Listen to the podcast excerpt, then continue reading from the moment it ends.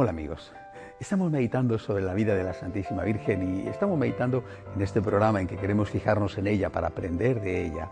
Estamos meditando en esa etapa inicial de su vida, en su infancia, en su juventud, en eso que, que tuvo lugar antes de la aparición del ángel Gabriel, antes, por lo tanto, de la anunciación de la encarnación.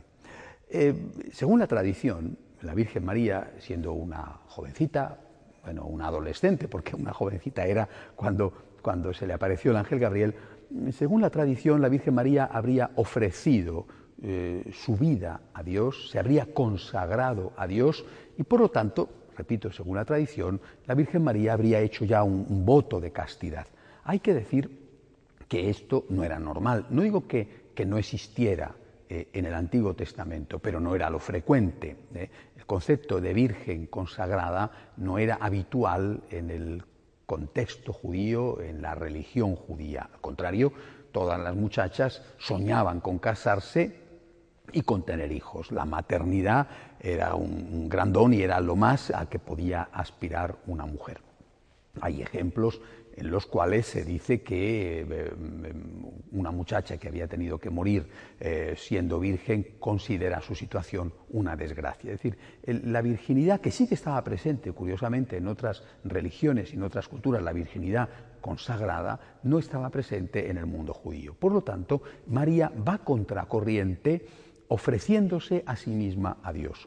No sabemos cómo mm, ella pensaba aplicar y cumplir esto debido a que también sabía que tenía que casarse y que tenía que casarse en principio con un hombre con el cual podría haber tenido hijos. Ella no lo sabía, Dios sí que lo sabía y Dios tenía sus planes. Pero sí que me parece que merece la pena destacar este deseo de la Virgen de consagrarse totalmente al Señor. ¿Por qué creo que hay que destacarlo? Porque hoy la virginidad no es una virtud valorada. Al contrario, es una virtud denostada. Es una virtud que parece que no sirve para nada, que es inútil. Y esto, esto simplemente es falso. Desde cualquier punto de vista que lo miremos. Por ejemplo, desde el punto de vista más fácil de entender, no el más importante, pero sí el más fácil de entender, que es el de la dedicación. Cuando tú estás consagrado a Dios, tú tienes muchísimo más tiempo, no solamente para Dios, sino también para los demás. Eh, mm, eh, yo soy sacerdote, soy sacerdote católico, soy célibe. Eh, bueno, si yo tuviera mi familia, mis hijos, incluso si fuera un sacerdote casado con mi familia, con mis hijos, tendría que dedicar un tiempo a mi familia y a mis hijos.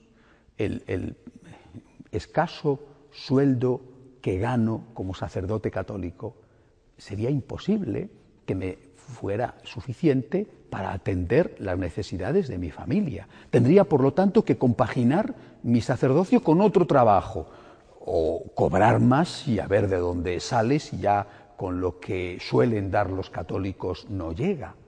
Por lo tanto, no habría una posibilidad de dedicación como la que tengo, de estar 24 horas sobre 24 horas al servicio de Cristo, al servicio de la gente.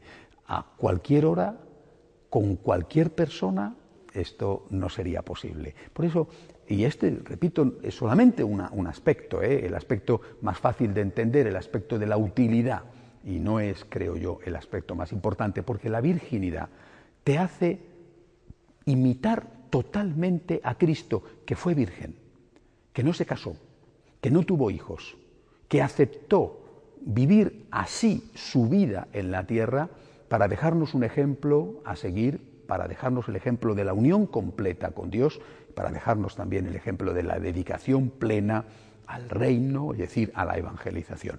María vivió lo mismo. Valoremos, por lo tanto, la virginidad.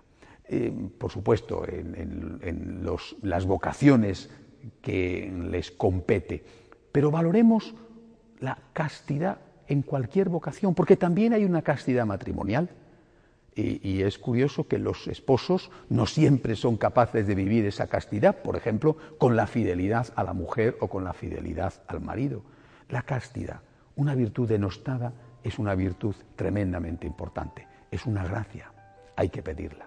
Hay que suplicarle a Dios que nos dé la fuerza, la luz, la misericordia para vivirla. Hasta la semana que viene, si Dios quiere.